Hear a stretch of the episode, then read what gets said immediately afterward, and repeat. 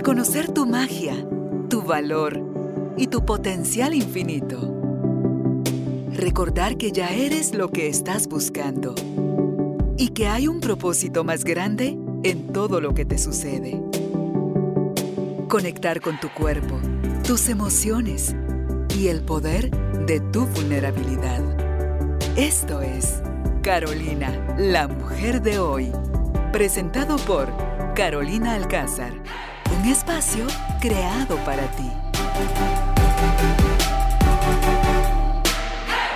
Tribu de Almas Conscientes, me da muchísimo gusto estar nuevamente en este espacio coincidiendo con ustedes para que sigamos aprendiendo juntos. Pero antes de anunciar qué es lo que vamos a tratar hoy, quiero agradecer a quienes están en sintonía con nosotros, que nos siguen a través de redes sociales desde los hermanos países de México, Colombia, Honduras, España y diferentes otros lugares donde dicen aquí estoy presente. Así que gracias de verdad también en, Centroamérica, en Costa Rica y otros lugares en América del Sur.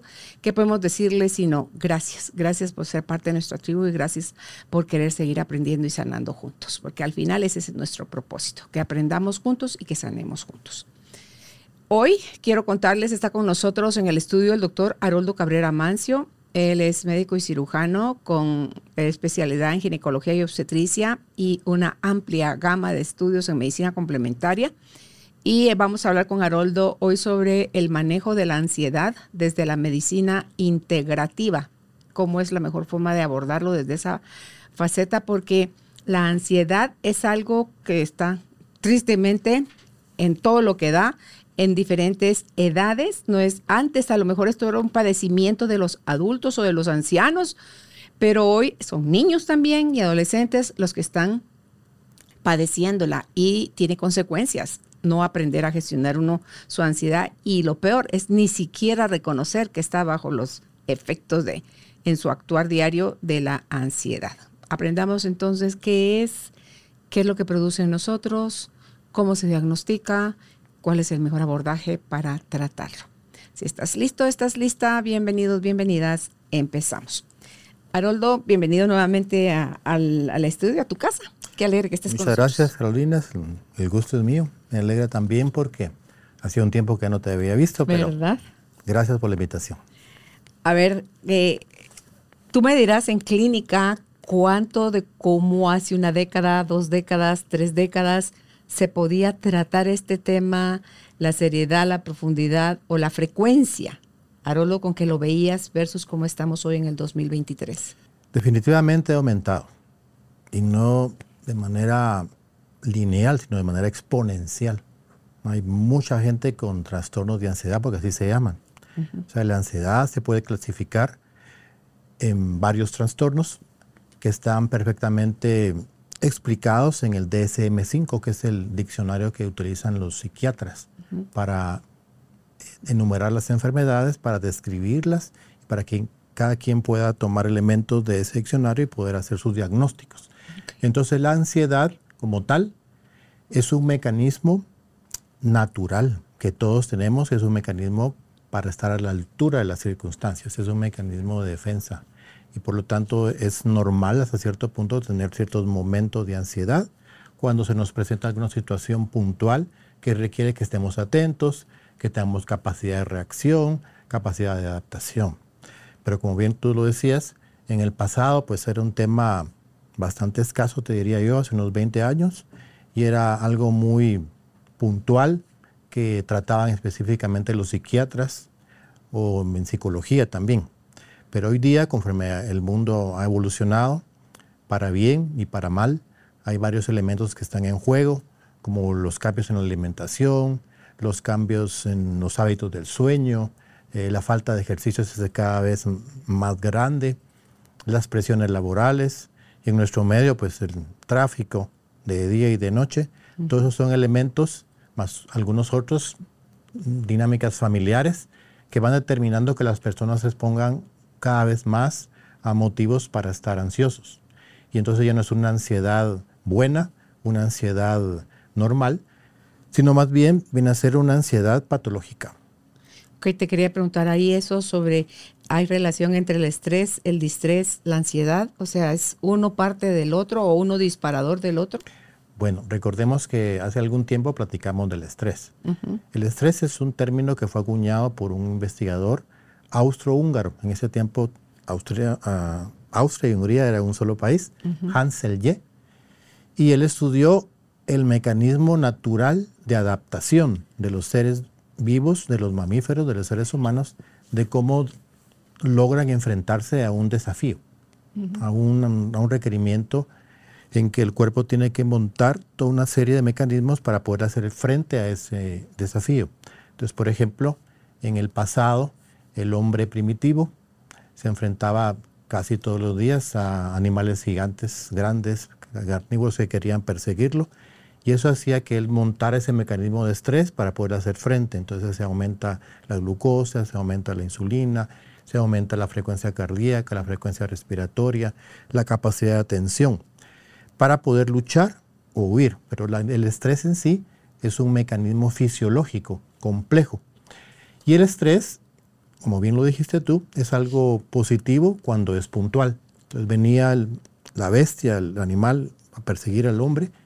Él montaba el mecanismo del estrés, lograba subirse a un árbol y cuando el animal huía, pues el hombre se volvía a bajar y el estrés volvía a su normalidad.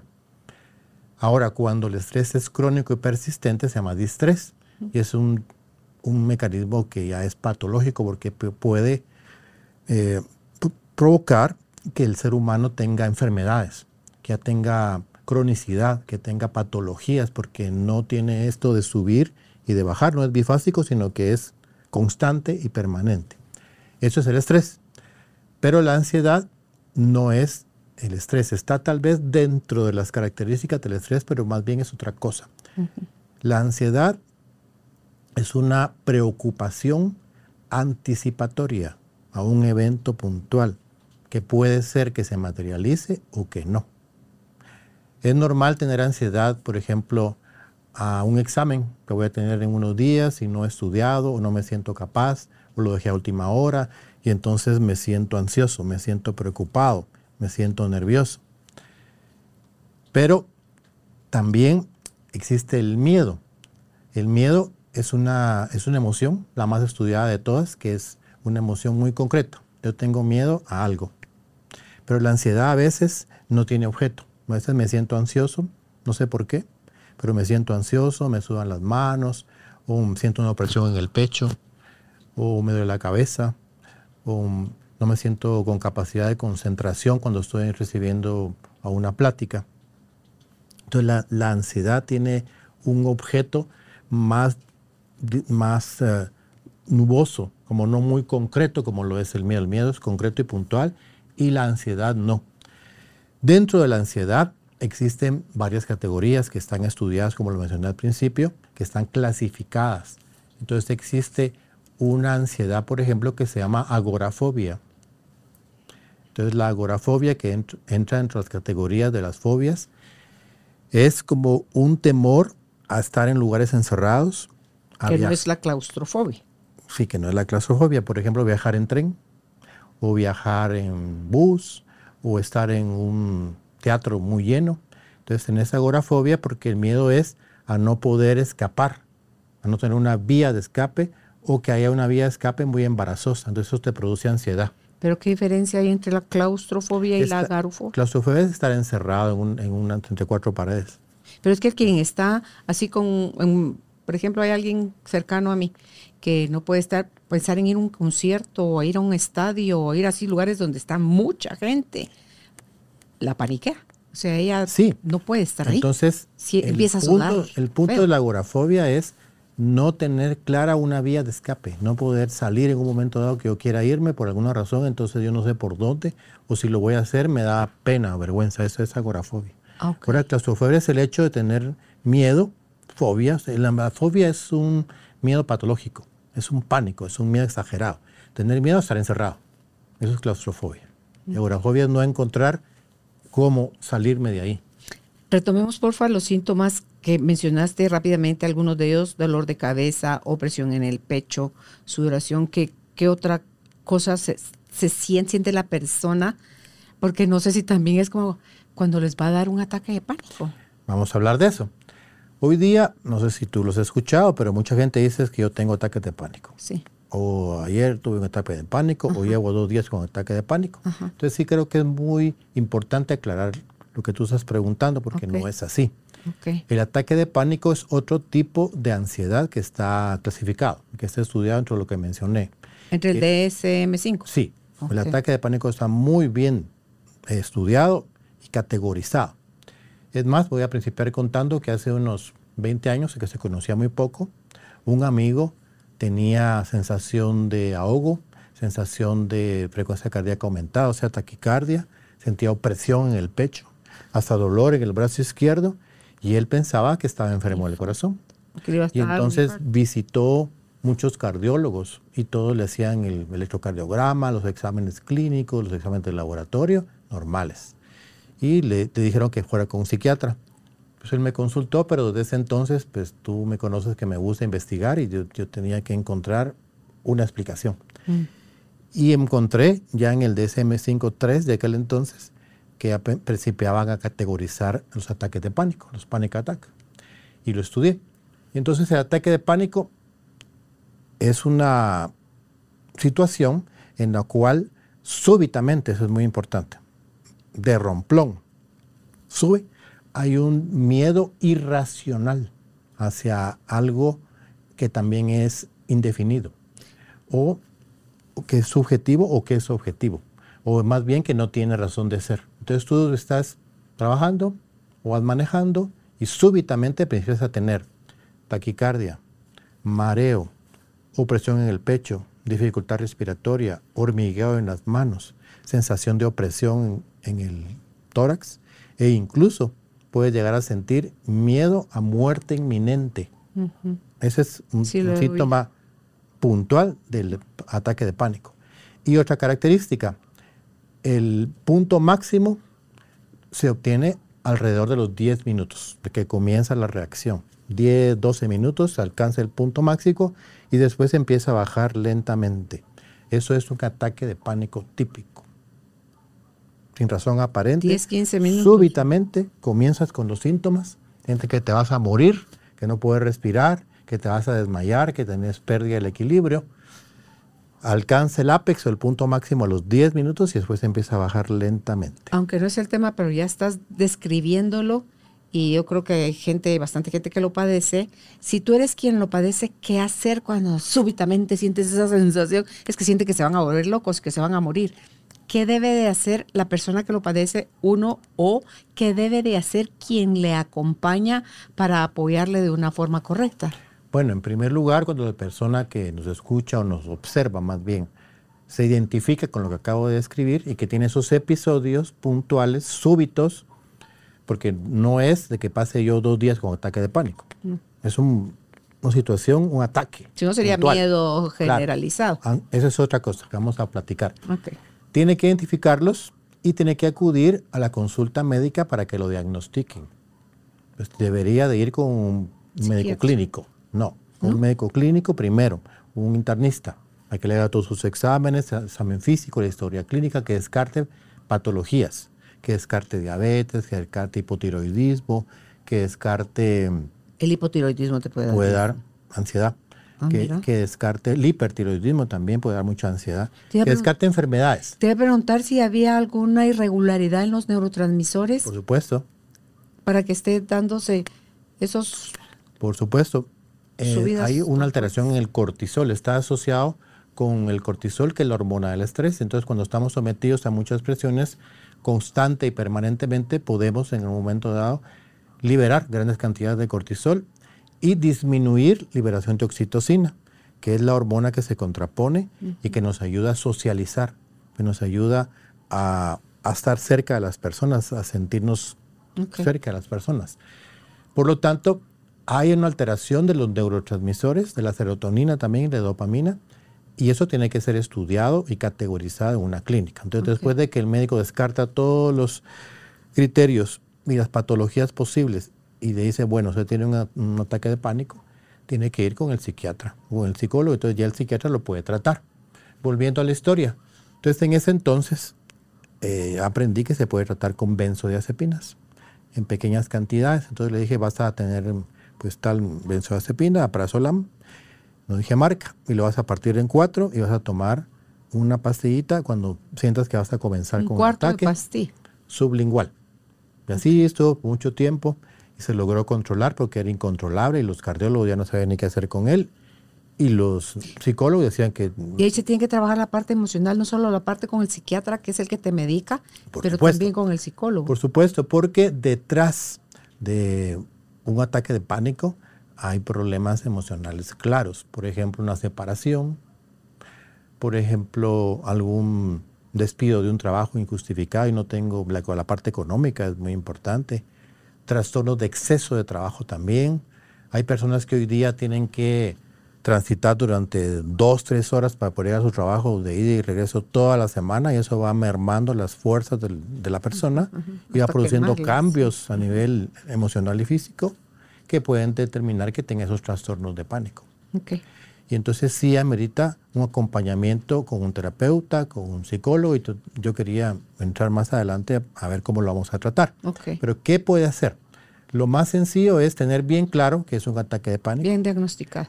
que no se va a morir, pues no va a tener ningún ataque, ni que no puede respirar, y entonces tiene que hablarse a sí mismo, decir, relájate, tranquilo, y empezar a respirar rítmicamente, a inspirar profundamente y a exhalar lentamente para poder ir sobrepasando el trastorno del ataque de pánico. También hay un punto de digitopuntura o de acupuntura, que es el intestino 4, que está en esta posición entre el pulgar y la primera falange, y lo puede presionar con fuerza, va a encontrar un puntito de dolor, y lo presiona con fuerza, respira lentamente y lo presiona hasta que el ataque de pánico vaya mermando. Sabemos que alcanza el punto máximo a los 10 minutos y que posteriormente empieza a descender y eso va a ayudar mucho al O sea, si paciente. tú estás con alguien que le está entrando, que ya le dio el ataque, tú le puedes hacer esa presión, Le tú le puedes decir, a ver, mírame, respiremos, o sea. Eso es muy importante, el verse. El verse es muy importante cuando uno se ve hacia la otra persona, se activa la liberación de la oxitocina y eso ayuda. Imagínate tocar, es que el abrazo, ahí, todo eso son las El abrazo. donde sale la oxitocina, Sí. pues donde se Y otra cosa es tener a mano siempre una bolsa de papel. Mm. Por ejemplo, en, en el ejército holandés leí que ellos utilizaban el método de la bolsa de papel cuando tenían crisis de ataques de pánico para respirar en la bolsa. Mm. Entonces, al respirar dentro de la bolsa, vamos a mejorar la oxigenación, vamos a liberar el CO2 que se está acumulando y vamos a recuperarnos más rápidamente. que cuando uno está teniendo un mal trabajo de parto porque está todo friqueado, que también se empieza a calambrar, vas a respirar. a, va mí me pasó con. Ana Carolina, entonces me sé, me sé esa técnica por en carne propia. Ok, entonces, otra pregunta en cuanto a la ansiedad. ¿Puede un estado ansioso aprenderse o imitarse, Haroldo? ¿O es algo que se vive como que, ay, mi mamá era súper ansiosa? Entonces yo crezco al lado de una persona extra ansiosa. Y yo, como entre que quiero imitar, admiro y aprendo imitando. Cuando se es niño, aprendemos imitando. Entonces, ¿puede aprenderse así también? ¿Puede imitarse, Haroldo? Todo lo que los niños observan en los adultos se puede aprender y se puede Puede ser aprendida la ansiedad. después. Sí, bueno, aprendida y después desarrollada tal cual. No es que se lo invente, lo desarrolla. Se puede heredar esos patrones psíquicos, lo hemos visto. Cuando la persona es que mi mamá era muy nerviosa, yo también lo soy. Mm. Es que mi mamá tenía miedo a la gente y yo también lo tengo. como dice la gente, era depresiva, pues yo yo también, lo soy. Sí, se puede. Por eso es muy importante que los adultos tengan claro que los niños los observan y que los imitan. Por supuesto. Las fobias también es otro trastorno de pánico. Entonces la fobia es un miedo irracional hacia algo concreto. Por ejemplo, es normal que todos nos desangraden los roedores o las arañas Las o la altura o las cucarachas o es normal. Pero cuando una persona sobre ese miedo que todos tenemos desarrolla algo exagerado y llega a ser irracional completamente, eso ya es una fobia, que lo limita y que lo que produce esos, esos signos de respiración acelerada, sudoración de manos, taquicardia. Mi mamá hasta se desmayaba pues con las Eso es culebras. fobia. Y eso se puede curar, las fobias de cualquier tipo. Sí, todo eso vamos a entrar a la parte de la terapéutica. Dentro de las fobias también están las fobias sociales. Entonces hay gente que tiene miedo escénico, que, por ejemplo, tienen un examen, no deben de rendir la lección frente a todos los compañeros el día de mañana y se aprendieron la lección, hasta la practicaron en un espejo y les salía perfectamente. Y el día de mañana se paralizan frente al auditorio y se les olvida todo y no pueden dar la lección. Y con una palabra que se les olvide se bloquea. Eso es miedo, eso es miedo o fobia social. O también tienen fobia hacia personas que no conocen, que no tienen confianza, gente desconocida, cuando van a tener una entrevista de trabajo. Entonces se empiezan a tartamudear o les sudan las manos o, tienen taquicardia. Eso es una fobia social. Contigo nunca hemos tratado el tema de la sensibilidad y la hipersensibilidad. No, conmigo no. Porque también los hipersensibles tienen como, tienden como a exagerar lo que para alguien es cuatro, para este es doce. O sea, si es así. El de hecho, así es la fobia. Es algo que para todos es desagradable, causa cierto miedo, pero para alguien que tiene una fobia es 11, 10. Exactamente, eso son, en ese término de ideas, son hipersensibles a, un objeto de atención. Y, si el ataque de pánico lo referiste inicialmente a un médico de medicina interna especialista en eso, si es ansiedad, que se comen las uñas, que se truenan los dedos, que están taca, taca, taca, o sea, que tienen como que muchos tics o manías, em, ¿a quién debe visitar primero? ¿A un psicólogo, a un médico general? A... Siempre, como médico, recomiendo que tengan un médico de cabecera, un internista, un médico clínico que haga un examen general, porque hay incluso medicamentos que se toman que pueden producir trastornos de ansiedad. Entonces el uso de ciertos medicamentos producen sudoración de manos, producen taquicardia, producen problemas respiratorios, sensación de pérdida de equilibrio. Entonces el internista tiene que investigar todo eso y determinar si es posible que la persona tenga una toma excesiva de un medicamento que le está produciendo o que nadie sabe que le va a producir eso, empieza a tomarse el medicamento, le produce ese efecto secundario, lo debe de referir al médico que lo está tratando para ver si le o modifican la dosis o le cambian el medicamento. Por ejemplo, hace un momento estaba en la clínica y me visitó una paciente que la trato por un problema de una distonía, se llama eso. O sea, tiene una contractura cervical y braquial involuntaria. Entonces ella tiene movimientos involuntarios en el brazo, te imaginas, en el cuello es, como un tic. Una enfermedad muy difícil de tratar, pero no es un tic, es una contractura. Y se mueve el cuello o el brazo se mueve solito, involuntariamente. Y tiene un neurólogo que la está tratando y le dio un medicamento que es un relajante muscular, baclofen se llama. Y al mismo tiempo le había dado anteriormente un antidepresivo, porque la misma enfermedad puede producir trastornos de neurotransmisores y puede producir depresión. Entonces decidió darle un antidepresivo el citalopram se llama, y cuando lo combinó con el relajante muscular, ella empezó a sentir taquicardia, mareo, angustia. Entonces, por eso es que si alguien me consulta con eso, bueno, yo, yo soy un médico clínico, si alguien me consulta, le hago la historia clínica, los exámenes y determino si el problema es físico, si es medicamentoso o en realidad es un problema psíquico o emocional. Entonces ya lo refiero. Pero en el caso de ella, le dije, bueno, hay que hablar con el neurólogo porque investigando vimos que la combinación del antidepresivo con el relajante muscular producía esos síntomas. Ok, pero a mí con todo ese movimiento involuntario, te juro, aquí es que lo tengo fuertísimo en la boca del estómago, ya lo estaría yo constelando. O sea, ¿qué, cosa, qué cosa está bueno, en el caso representando en mí? En el caso de ella, el papá tenía un cuadro similar.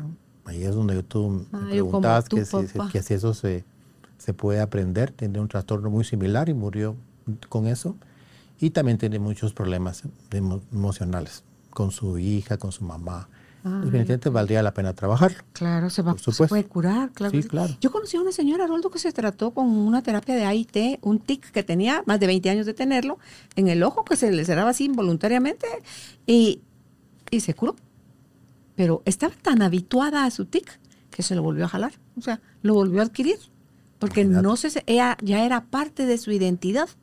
Entonces no se sintió bien sin ese inconveniente que para ella decía del diente para afuera que era inconveniente, pero una vez se lo curaron, dijo no, no me hallo, sí, y lo volvió a jalar y volvió a tener su tic.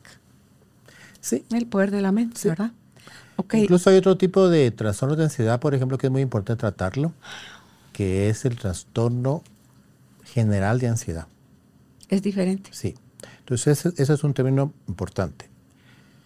Es la persona que tiene síntomas de ansiedad que dura más de seis meses, que no tiene una causa puntual, que cualquier cosa le produce ansiedad, nerviosismo, sudoración de manos, eh, sensación de temor, de angustia. Por ejemplo, pasa una mosca y sientes angustia. Que está metido en el tráfico y sientes angustia. Que en el trabajo sientes ese nerviosismo, esa preocupación, en la casa, en todas partes donde usted no tiene paz.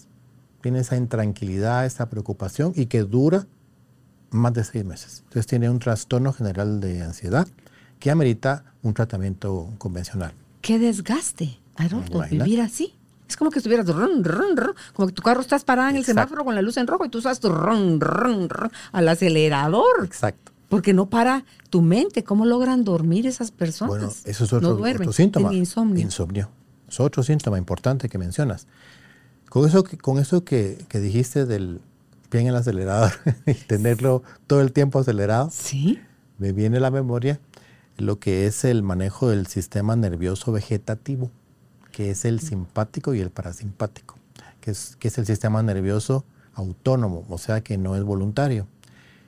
Y entonces el sistema simpático tiene la característica de poner en alerta a la persona para una, una, demanda. Entonces la persona tiene la capacidad de reaccionar, y sí que de luchar o huir, y debería de ser puntual cuando no tiene una contraposición del parasimpático, que es la parte del sistema nervioso que relaja.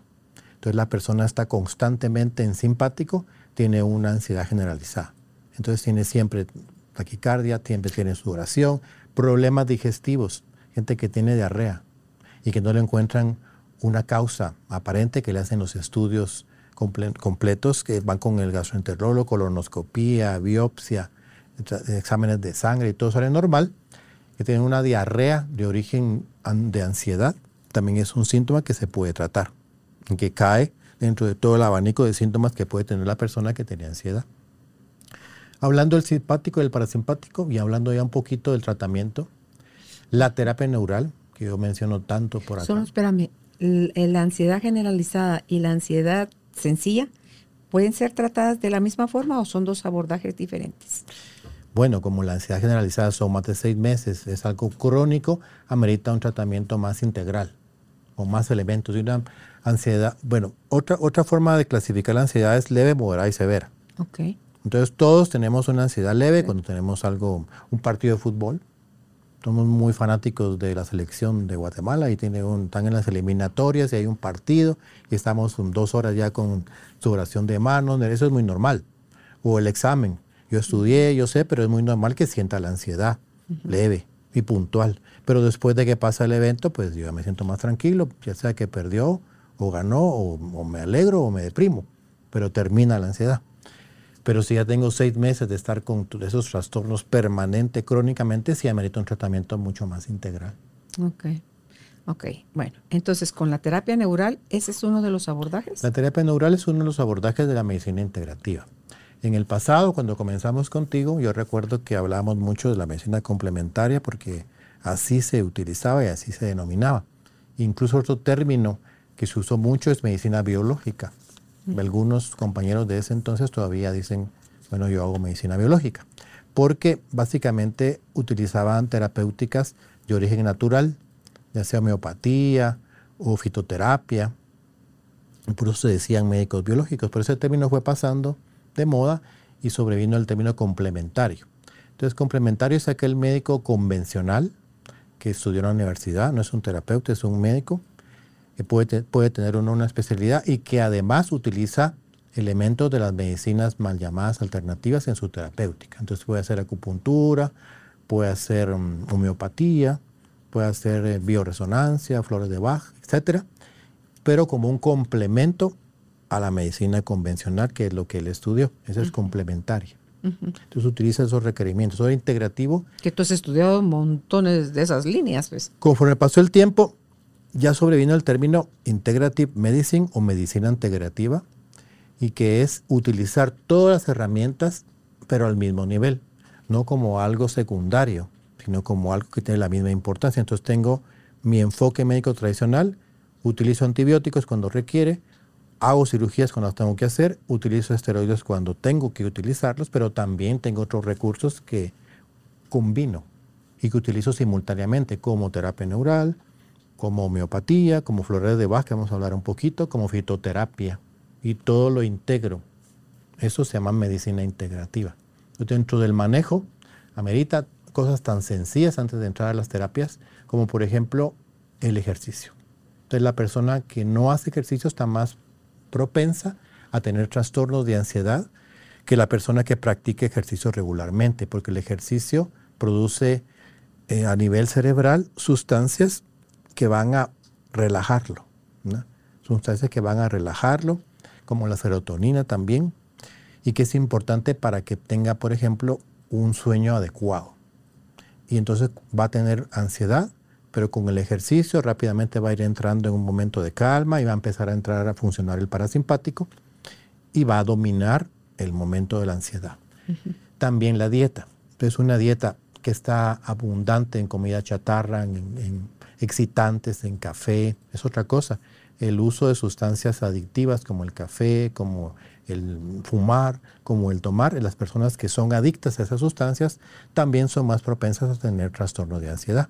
Por lo tanto, se recomienda evaluar qué es lo que está consumiendo y tratar de eliminarlo o disminuirlo al máximo para que empiece a mejorar y a tratar su problema de ansiedad. En cuanto a la dieta, una dieta mediterránea es muy recomendable que tenga abundantes frutas y verduras, que tenga pescados, aceite de oliva, que tenga algunas sustancias que puedan enriquecer el sabor de los alimentos, como el romero, como la albahaca. Todo eso es importante. Y últimamente se ha hablado mucho sobre el ayuno intermitente, por ejemplo, que es una buena técnica, lo practico regularmente y que ayuda muchísimo a tener una mejor capacidad de respuesta frente a una exigencia. Entonces el estrés puntualmente se puede activar y se puede normalizar y a uno no necesariamente tiene que tener eventos crónicos de ese tipo de, emociones o de sensaciones. Ayuda mucho el ayuno intermitente. ¿Por qué? Porque optimiza el metabolismo. Entonces tengo un metabolismo óptimo a nivel intestinal, a nivel respiratorio, a nivel cardíaco, a nivel pulmonar, incluso puedo dormir mejor. Entonces se recomienda bastante el ayuno intermitente como unas herramientas de salud hoy día. Hay otro elemento de la nutrición que me llamó la atención, que me encantaría tocarlo en otro punto contigo y más largo, que sería comer una sola vez al día. ¿Cada cuánto? Hacer eso. Ah, o de forma ya generalizada. hay gente, que, hay gente que lo hace dos veces por semana. Ok. O tres. Y hay gente que conozco que lo hace permanentemente. ¿Es bueno tener eso? Porque eso te iba a decir, o sea, uno estresa a su cuerpo, a sus órganos, porque ¿qué es lo usual que hemos oído por décadas, Haroldo? Coma cinco veces al día, coma tres, mínimo. Eso, eso quiero que lo toquemos en otra charla, pero te voy a dar una idea. Okay, eso se llama OMAD, ¿verdad? One meal a day. La dieta One meal a day. Sí. Entonces depende. Si lo hace una vez por semana, sería como un tipo de ayuno prolongado, porque recordate que el ayuno intermitente son 16 horas de ayuno y en una comida al día son 22 horas de ayuno, porque no es de que, que no coma todo el día y de repente voy a comer en 15 minutos. No. Tengo dos horas, un lapso de dos horas para alimentarme. Sí, y entonces la persona que hace eso científicamente, que lo hace como debe de ser, debe tener dos horas para comer. Entonces va a comer 3.500 a 4.500 calorías en esas dos horas. Entonces tiene una entrada, tiene proteína, tiene atún, va a comer huevo, va a comer vegetales, va a comer esto, va a comer... Y, y su estómago se va a acostumbrar a ingerir esa gran cantidad de calorías y la va a procesar muy distinto a la persona que come tres, cuatro, cinco veces al día.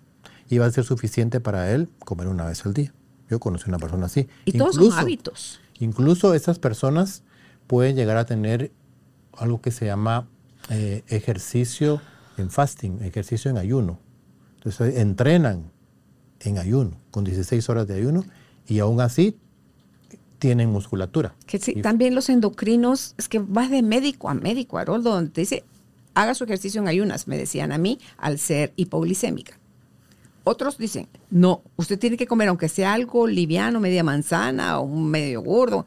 Yo no puedo comer, Haroldo. A mí me teme algo antes de ir al gimnasio y te voy a vomitar ahí en el gimnasio porque no puedo manejar la ¿Sabes qué es lo comida. Yo tengo que hacer en ayuno mi ejercicio. Que no se ha estudiado. Entonces, todo esto que estamos hablando no tiene estudios publicados científicos Pero y por lo tanto la gente científica critica que eso no se debe hacer. Pero ¿por qué no se ha estudiado? Porque no hay suficientes personas que se puedan meter a un estudio de ese tipo. Tenemos que reclutar unas 20, 30 personas que hagan la comida una vez al día y estudiarlas qué pasa Decirle al Benítez de- se te va, se en te el va a apuntar. del mes o de dos meses. Entonces ya se Sí. publica, pero no hay nada publicado y solo hay personas que lo hacen y que pueden contar su experiencia, que les va bien. Ajá. Y tiene Y cierta que les va a ir de lógica. y tiene cierta lógica cuando uno estudia cuáles son las, las funciones de- del ayuno prolongado. Mm. Pero como tú bien has dicho cuando te entrevisto cualquier cantidad de veces, depende y a veces.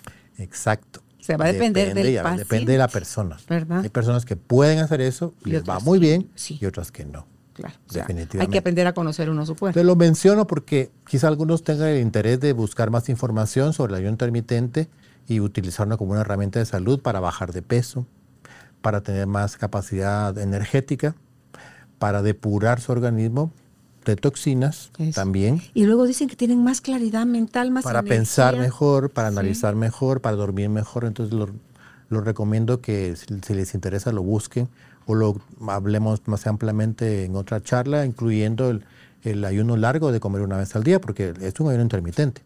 Es 22 horas de ayuno y dos de comer. ¿Qué pasa si Álvaro y yo hacemos el ayuno intermitente desde hace no sé cuántos años? Eh, y le quisiéramos agregar a nuestra semana un día de 24. ¿Tiene algún sentido o valdrá la pena hacerlo así? No o tiene sentido. No tiene sentido. No. No, no va a ser, No no, a te ser va a dar- aportar ningún beneficio. Ahí está. No, Ok. no. Eso Bueno, saber. entonces eso es en cuanto a la alimentación. Ok. Podemos hablar también de la meditación, incluso podemos hablar de la meditación occidental que se llama mindfulness, que alguna vez hablamos de eso. Ajá. Eh, la respiración, aprender a respirar, la respiración diafragmática, todo, todo eso, el, el yoga también ayuda a manejar la ansiedad, ayuda muchísimo. Hay otro tipo de procedimientos muy sencillos que investigué, que por ejemplo la, la estimulación del nervio vago. El nervio vago es un par craneal. Hay 12 pares craneales, son nervios que salen del cerebro por el cuello, al resto del cuerpo, que tienen diferentes actividades. Están dentro de lo que es el simpático y el parasimpático, el, el sistema nervioso autónomo. Y está el nervio vago, que es parasimpático, es el décimo par, neumogástrico o vago. ¿Eso es algo que termina por acá atrás en No. los riñones? o- No, el ¿Dónde vago queda el vago? eh, ¿Sale por aquí? Sale de- de- Sí, del pero ¿a cráneo. dónde va? Va por el cuello y se llama vago porque vaga por todo el cuerpo. ¿Y se va para? Entonces hay terminaciones por todo el cuerpo y termina en, en- en la región sacral. ah, en cráneo en la sacral. colita. Cráneo sacral, pero está en todo el cuerpo. Ok. Hay terminaciones del vago en todo el cuerpo. Sale de aquí, va hacia abajo, vuelve Entonces a el, subir. el vago se, se contrapone con el, con el simpático.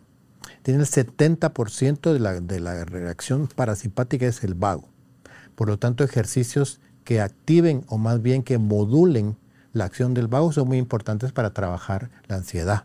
¿Cómo cuál es? Entonces hay un ejercicio, hay muchos, pero hay un ejercicio que se puede hacer en varios ciclos que fue desarrollado por Stanley Rosenberg, se llama él, un investigador, que era alguien de la osteopatía sacral y es un ejercicio que lo voy a hacer para que quede en grabación.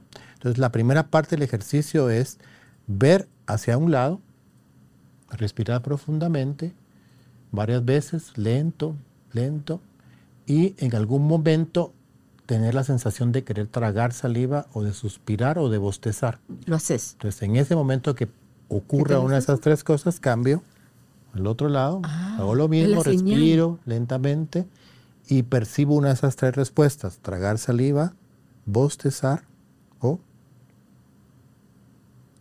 Ah. suspirar.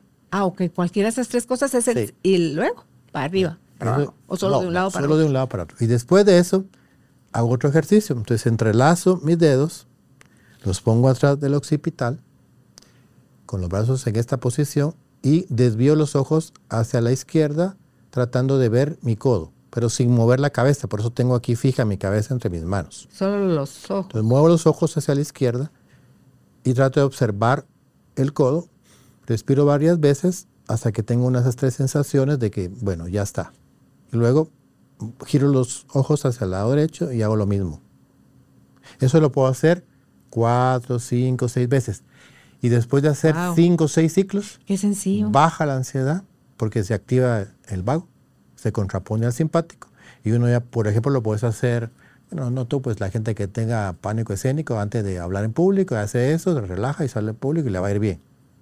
a mí lo que me baja, porque a mí todavía me sigue dando cuando entro, subo a un escenario. Puedes hacer es eso. natural. Hacer No, pero eso, es natural. natural. Y Haroldo, yo solo me subo y digo, gracias por estar aquí, estoy feliz, emocionada. Y si ustedes pudieran sentir mi corazón, que va, solo con reconocerlo, baja. Y entonces ya puedo seguir eh, como que ya no Es- estaba muerta del es miedo. en tu caso. Pero es- Lo, que, lo que dijimos de a veces ya depende. sí, pero el miedo, si algo tiene uno, es que lo quiere negar, Haroldo. Claro. Entonces solo es reconocerlo. El chatillo ya no te quiere fastidiar porque ya, como dice, bien, miedo viene conmigo, así que aplausos al miedo. Haroldo, nada más. Es bien sencillo. Entonces, todas esas son medidas sencillas, prácticas que se pueden hacer antes de llegar a Me una medicación. encanta. Bueno, entonces dentro de las herramientas de la medicina integrativa, la terapia neural. ¿Qué es la terapia neural? La utilización de anestésicos locales inyectados en diferentes partes del cuerpo para interactuar con el sistema nervioso autónomo, simpático. Entonces lo que hace la terapia neural es una simpático-lisis, o sea, elimina la predominancia del simpático. Puedo inyectar en dónde? En piel, Superficialmente se llaman pápulas, que son como ronchitas, como las que se producen cuando lo pica una hormiga en piel. Y hay segmentos bien identificados en el cuerpo que van a tener predominancia o incidencia en el hígado, por ejemplo, o en el riñón, o en el corazón, o en los pulmones, y solo con aplicaciones en piel. Esa se llama terapia segmental. Y con eso, ya solo con eso tengo un efecto. Entonces la persona me dice en la entrevista, es que fíjese que yo tengo una sensación de opresión en el pecho. Le pongo pápulas aquí en el pecho, básico. O tengo una tensión en el cuello, le pongo pápulas en el cuello. O siento una sensación como de un hoyo aquí en el estómago, le, le pongo pápulas en el estómago, es sencillo. Pero también puedo hacer aplicaciones más profundas, puedo aplicar terapia neural en los músculos, músculos muy tensos con dolor, puedo aplicar ahí. En las fascias, que es lo que, lo que envuelven los músculos también, ahí hay terminales del sistema nervioso simpático. Puedo trabajar articulaciones, puedo trabajar ganglios nerviosos, puedo ponerle intravenoso. Bueno, esa es la terapia neural. Y como lo repito, sirve para bajar o neutralizar el simpático y para ayudar al parasimpático a predominar, para que haya un efecto de relajación. De hecho, algunas personas que reciben la terapia neural pueden experimentar una sensación de relajación muy profunda después de la terapia, como sueño. Algunas tienen una catarsis De llanto. de llanto o de risa, también que lo hemos visto y que es muy liberador. Es una de las herramientas favoritas para mí porque tuve la oportunidad de estudiarlo autodidactamente por más de 20 años y luego de eso vino mi profesor, el doctor Bander, que tiene 85 años actualmente, que hace terapia neural por 50 años y me terminó de, de enseñar todas las técnicas. Lo vamos a ver en octubre, va a, ser, va a venir a formar gente a Guatemala en terapia neural. También puedo utilizar la homeopatía. Entonces hay diferentes plantas que se diluyen a, a la forma homeopática, como la Ignatia amara, por ejemplo, que se puede utilizar para trabajar la ansiedad, como el cabacaba también. Entonces hay homeopatía unicista, hay homeopatía combinada. Por ejemplo, hay medicamentos de la homeopatía combinada de laboratorios como Requebe que se pueden utilizar para trabajar la ansiedad. Hay uno que se llama Dormigastro, que tiene una combinación de varios principios activos y que nos ayuda como algo integrativo complementario. Lo uso regularmente.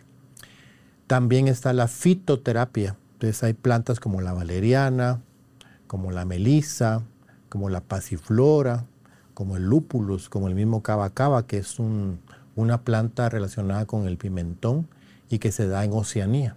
Esa planta está muy, muy estudiada, que es un gran ansiolítico natural.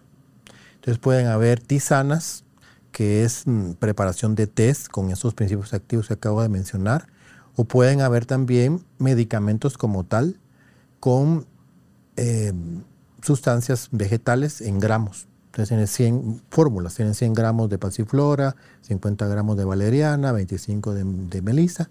Vienen en cápsulas y uno las puede tomar dos o tres veces al día.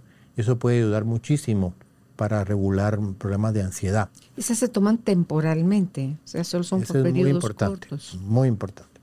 También quería mencionar el hipérico, que es la hierba de San Juan, que Ah. tradicionalmente se utiliza para trabajar mm, depresión, pero que también puede ayudar a trabajar puntualmente la ansiedad. Bueno, los medicamentos vegetales, o sea, los medicamentos fitoterapéuticos, también tienen indicaciones, tienen dosificación y tienen tiempo de duración. Entonces, cuando un médico o una persona que ha estudiado el tema, que tiene experiencia en fitoterapia, da una medicación como tal, tiene que tener bien claro por qué lo está dando, cuánto le va a dar, o sea, la dosis al paciente y por cuánto tiempo. No puede uno o no debería uno automedicarse. Hay medicamentos de venta libre, los hay, pero por lo general los medicamentos de venta libre tienen una dosificación mucho más baja que un medicamento convencional. Y también, si uno va a la farmacia, se siente un poco ansioso y le dice el farmacéutico, mire, compre esta medicina para dormir, que tiene, que es natural, está bien, la puedo tomar y me tomo una caja, pero si después de tomarme una caja, dos cajas, persiste, uno tiene que consultar al médico, porque también las plantas tienen efectos secundarios y también pueden producir algún, algún daño. Entonces se tienen que dar con indicación médica y por un tiempo limitado. Luego, también podemos utilizar la aurículomedicina o la acupuntura en personas que tienen mucha experiencia, que, te- que llegan con ansiedad, ponen dos, tres agujas y controlan a la persona. Hace muchos años en Guatemala hubo un, congreso de medicinas alternativas y vino gente del extranjero con experiencia. Había un médico coreano que era experto en acupuntura y que controló un ataque de asma con dos agujas. Yo lo vi, experto. Entonces funciona, pero para la gente que sabe. Ahora la gente que dice que hace y te pone como 40 agujas y no va dos, tres, cuatro veces y no funciona, pues ya no hay que seguirlo haciendo. En mi experiencia me gustó mucho la auriculomedicina. Esa no es una acupuntura como tal, aunque algunos le llaman acupuntura del oído. Es un sistema más bien francés. Hablamos alguna vez de la auriculoacupuntura o medicina de regulación, que fue desarrollada por Paul Nogier. Él era un médico francés que era muy observador en la década del 40, 50, y empezó a ver que habían pacientes suyos que llegaban con un punto de quemadura en, en el oído, en el hélix, se llama esto, que es como la Y que tenemos aquí en el oído, en un punto ahí. Y les preguntó, mire, ¿y por qué tienes esa quemadura? Ah, porque ma- Madame Barran, que era una curandera de aquel entonces, me lo puso porque tenía dolor del ciático. ¿Y cómo le fue? Pues se me curó, se me quitó. Entonces él empezó a ver seguido ese punto y dijo que tiene que ver la oreja con el ciático. Y en, en un momento de inspiración observó el pabellón de la oreja y dijo, Ujú, Es un aquí bebé. está el bebé, aquí Es está la cabeza, aquí está la columna, aquí están los pies. Y él fue el que desarrolló la auriculomedicina y des- descubrió más de 300 puntos. Y están descritos y yo tengo mapas donde están todos los puntos. Por eso, Ahora ¿cuánto bien, te puede afectar que te estés perforando la oreja para ponerte aretes? te puede afectar. Ya tuve varios casos de gente que llegó con hemorragia vaginal por un tratamiento para bajar de peso con puntos de, Ah, ¿de verdad? oreja. Sí. Mal puesto. ¿Por qué? Porque los puntos son tan pequeñitos que tienen que eh, determinarse por medios auxiliares. Se pueden determinar con un martillito especial que tiene carga negativa y positiva de 3 vatios, 3 watts, con el pulso. Se acerca el, el martillo y en el momento en que cambia el pulso, ahí es el punto y ahí se pone la aguja. Pero eso requiere un entrenamiento y no es fácil, quiere una curva de aprendizaje.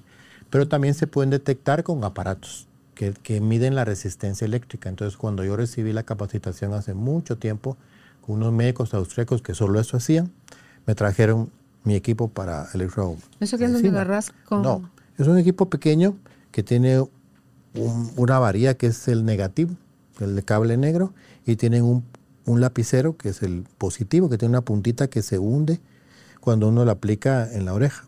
Y cuando uno encuentra el punto, suena. Y se enciende un foquito y se encontraste el punto. Entonces allí es donde uno puede colocar un arpón pequeñito. Y es pequeñito, temporal. Que ¿Esos es semipermanente, que se cae a los 10 o 14 días. Eso sería una forma de trabajar con, con esos eh, como arponcitos pequeñitos de titanio. Entonces uno tiene esquemas, tiene protocolos, puede trabajar el cerebro, puede trabajar el plexo celíaco, puede trabajar la tiroides desde la oreja. He tenido muy buenas experiencias trabajando desde la oreja. También se puede trabajar con láser, se puede estimular con láser. Bueno, en fin, la oreja es un mundo, alguna vez hablamos de eso también en el pasado. También es uno de los terapias que utilizo integralmente para trabajar la ansiedad. ¿Los sueros te ayudan en Eso es otra cosa muy interesante. Hay tanto, ¿verdad? Sí. Tú ya sabes porque has ido a la clínica. Sí, la terapia ortomolecular es la aplicación de minerales y o vitaminas en fórmulas magistrales para trabajar diferentes indicaciones. Hay fórmulas para trabajar páncreas en problemas de diabetes, trabajar hígado, problemas de hígado graso, trabajar ansiedad o depresión. Entonces hay fórmulas que tengo yo que las ponemos por vía intravenosa y ponemos boro, magnesio, silicio, manganeso, combinado con vitamina C, combinado con algunos gramos de complejo B, alguna fórmula que se llama cóctel de Meyer, que es muy buena, que tiene todos esos, esos componentes que te pueden ayudar en trastornos de ansiedad. La gente dice, me sentí muy relajada después del suero. No, no lo has mencionado, pero sí lo mencionaste cuando hiciste toda la lista de corrido, los florales de Bach. También está pendiente. Que Muy importante. Sí, sí. es que hay tanto y como tú Sí, me vas llevando, sí, yo ya estoy acostumbrado a que me vas dirigiendo en la entrevista. Ajá. Entonces ya no tengo un esquema de que voy a hablar lo que yo quiera, no que tú me vas preguntando y me gusta. Ya tanto año de trabajar contigo. Sí, efectivamente, la terapia floral del doctor Edward Bach, o Bach, como dicen ellos, es fa- fantástica. La- es- esto requiere, por supuesto, de una persona entrenada, que tenga un buen entrenamiento en la terapia floral, que sepa las indicaciones, que tenga cómo entrevistar al paciente y cómo hacer las preguntas correctas para identificar cuáles son los trastornos emocionales que están alterados y encontrar una buena fórmula. De hecho, el éxito de la terapia floral es una fórmula individualizada. No es de que mi fórmula va a funcionar igual para mí que para Sultano, para Mengano. Y dentro de ese sistema hay varias flores que se utilizan para la ansiedad. Está el mimulus, que es para el miedo objetivo. Tengo yo miedo al examen, tengo yo miedo a la persona que me ofendió, tengo yo miedo a manejar. Es un miedo que yo puedo identificar. Entonces me, me preguntan, ¿y usted qué tiene miedo? Pues tengo miedo a tal cosa. O que yo soy muy tímido. También se utiliza el mimulus ahí para la timidez. Y está el aspen, que es otra flor que se utiliza para un miedo irracional, para un miedo inespecífico. Niños que tienen miedo a la oscuridad, que tienen miedo a las sombras o a los ruidos, o que yo no puedo identificar qué es lo que me está produciendo esa sensación de miedo que yo tengo constantemente. En Guatemala le llamamos flato. ¿Has escuchado esa expresión? Que es una sensación de miedo que yo no sé a qué. Eso es aspen. Yo lo puedo combinar. También hay preocupaciones por seres queridos, por ejemplo. Estoy muy preocupado porque el niño está enfermo, mi nieto está enfermo, mi hija lo está llevando al hospital, no saben qué tiene, entonces yo utilizo red chestnut, castaño rojo, que es preocupación por un ser querido. Existen situaciones extremas, por ejemplo, miedo a perder el control. Entonces está cherry plum. Es la flor para el miedo a perder el control y es una flor que es de los componentes del medicamento de rescate. La fórmula de rescate es un medicamento floral ya preparado que funciona como flor porque viene preparado de origen que se puede utilizar como una fórmula general cuando una persona está frente a una situación de estrés agudo, la muerte de un ser querido, un accidente grave, una mala noticia, Diagnóstico. un diagnóstico de mal pronóstico. Eso le podemos dar una fórmula de rescue. Otras flores que podemos utilizar también está el walnut, el nogal. El walnut es una flor que se utiliza para que tengamos mayor capacidad de adaptación al cambio. Pero nos preocupa, por ejemplo, el cambio de trabajo o el cambio de la primaria a la secundaria o el cambio de un equipo, de que juega un equipo voy a pasarme a otro equipo. Entonces el walnut siempre debe estar en esos cambios. En Te divorciaste, te separaste, También. te despidieron, o sea, esa adaptación al cambio. Cualquier cambio es walnut. Ok. Está el chicory, que es una flor que se Ese me utiliza mucho, mucho cuando hay personas que son muy susceptibles a las ofensas de sus seres queridos, Cori. que son muy susceptibles, que ya él me hizo una mala cara a mi esposo, o que no me tomaron en cuenta, o que estuvieron hablando mal de mí, y que se imagina todas esas cosas y que eso lo, le aflige, le preocupa y lo ofende. Entonces, chicory, eso ayuda mucho a bajar esa sensi- hipersensibilidad ese tipo de informaciones desde su entorno. Y en fin, como lo mencioné al principio, las flores tienen que ser individualizadas. Bach pues tiene su sistema completo de 38 flores, pero hay otros sistemas. Hay flores de California, hay flores del Mediterráneo, hay damas áureas. Dentro de las flores del Mediterráneo está eh, el ajo, por ejemplo. También se utiliza mucho el ajo salvaje. Ajo salvaje se utiliza mucho. También está la, eh, la manzanilla, se utiliza como flor también, que te- tiene indicaciones en estado de ansiedad, de preocupación. Y en- Porque bueno, las flores del Mediterráneo, no, las de, es una cajita celeste. que las también- damas. Tengo también ese kit. Es que yo tengo mis, y yo los compro, yo voy, La- la- las Con- flores de Percival.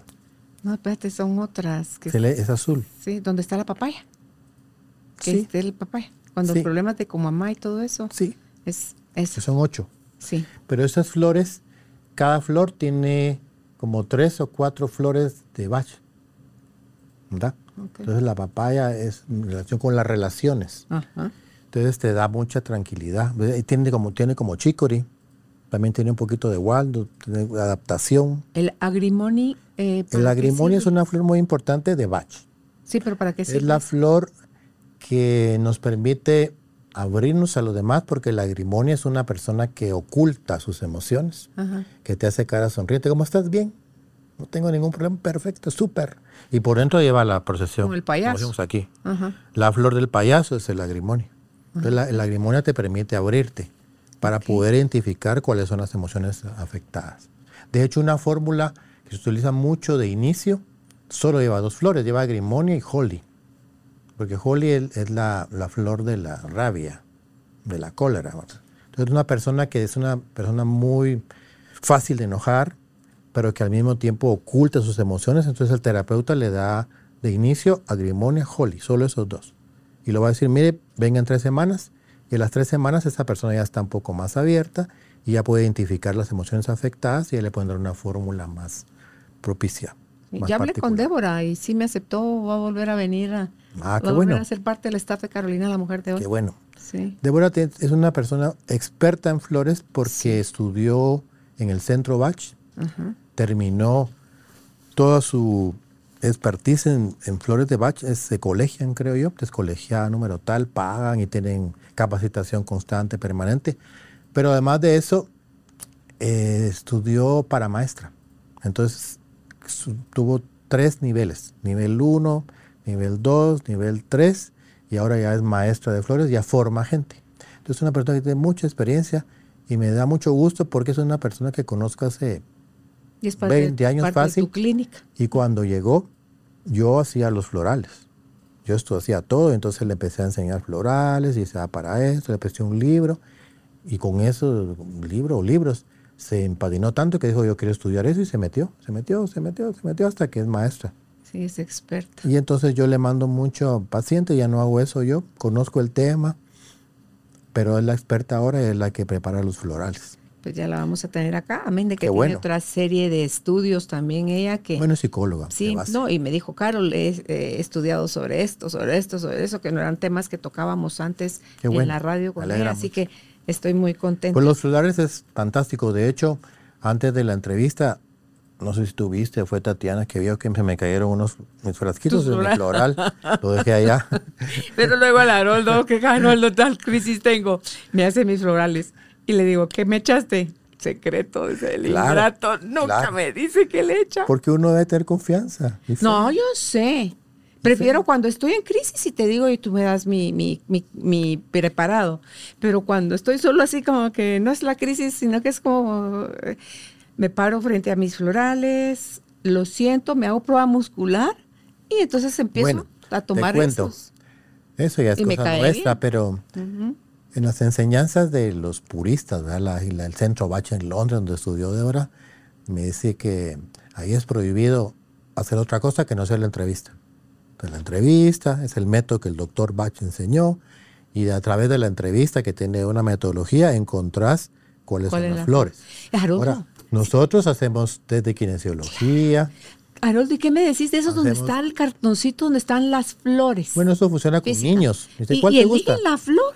Y es. y esa es. O sea, es que es maravilloso. Pues hay otros métodos. Nosotros tenemos, tenemos también bioresonancia. Pues a veces tomamos una muestra de saliva del paciente y hacemos bioresonancia y encontramos una fórmula y pega. Hemos hecho bioresonancia en pelo de, de animal. A veces hay perros que nos llegan pacientes de flores y le hacemos el pelo el test y le damos su fórmula y funciona.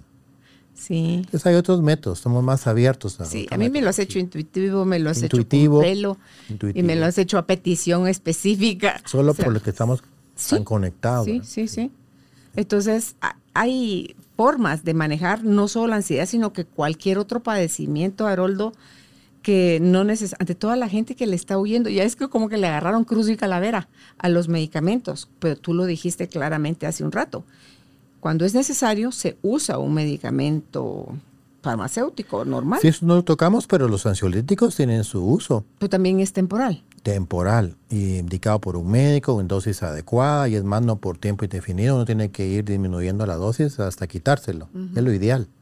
Antidepresivos, hipnóticos relajantes musculares, fórmulas combinadas. Existe, yo lo he utilizado puntualmente, lo utilizaba mucho más antes, pero ahora con tanto recurso, utilizo poco. Y puede uno eh, salir de la crisis, estar estable un tiempo y ¡pum! Otra situación, otro algo, y otra vez corre y va de nuevo y vamos a tratarlo como algo diferente, porque a lo mejor es otro el punto de, disparo diferente, el detonador. Tú sabes que en otros países más desarrollados, pues la gente tiene costumbre de ir siempre con su terapeuta, con su psicólogo, y tiene sus sesiones, se mantienen muy bien. Aquí, por lo general, solo cuando se siente mal, como tú dices, si hay otro detonante, se sintió bien y ya se olvidó todo, y a los tres meses otra vez o a los seis meses. Yo sí recomiendo que te adoptemos ese buen hábito de tener nuestro terapeuta, nuestro psicólogo y poder ir cada mes y ventilar las situaciones del mes y tomar diferentes fórmulas que van cambiando en el tiempo. E, en lo que vamos aprendiendo a gestionar las y mejorando como seres humanos y adquirir herramientas de, de, manejo. ¿Verdad? Pues algo más que quieras agregar, Alto. Pues muchas gracias por la invitación. Sí, es muy, muy, es que muy lindo. Hay muchas formas de tratarlo hoy en día. Eh, no se quede nada más en, en una deme una pastilla para dormir o deme o hay gente que la ponen hasta como sonsa, Haroldo. O sea, que sí, así como, como zombies. Entonces dices, no, ahí, ahí, no estás viviendo, ahí estás sobreviviendo. Entonces, no solo las, las terapias que mencionamos, sino también lo, lo último que dije, quiero enfatizar, en la importancia de ir de la mano con un buen psicoterapeuta que nos acompañe. El acompañamiento es fundamental porque muchas veces no es suficiente con nosotros mismos. Necesitamos un acompañamiento. Podemos leer, hay libros muy bonitos y leer para mí es como estar hablando con un experto que conoce de otras cosas más que yo y que puedo incorporar en mi vida, pero si no tengo el hábito de lectura o no tengo esa capacidad como de sentir que estoy hablando con el autor, mm. es mejor que tengamos un buen terapeuta a nuestro lado que nos acompañe todo el tiempo. Así es. Pues gracias, Haroldo, por haber aceptado nuestra invitación. Y a ti que dices, bueno, sí, me toca, te digo dónde puedes contactar al doctor Haroldo Cabrera Mancio. En Facebook está como IMC, que es Instituto de Medicinas Complementarias, eso quiere decir.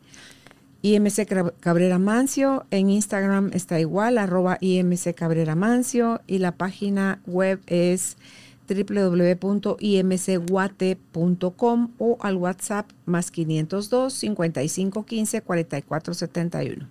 Repito nuevamente el WhatsApp, más 502 5515 4471. Hasta un próximo encuentro. Que estén bien. Gracias por ser parte de esta tribu de almas conscientes. Comparte este episodio para que juntos sigamos expandiendo amor y conciencia. Recuerda visitar nuestra página www.carolinalamujerdehoy.com.gt. Encuéntranos también en redes sociales como Carolina la Mujer de Hoy.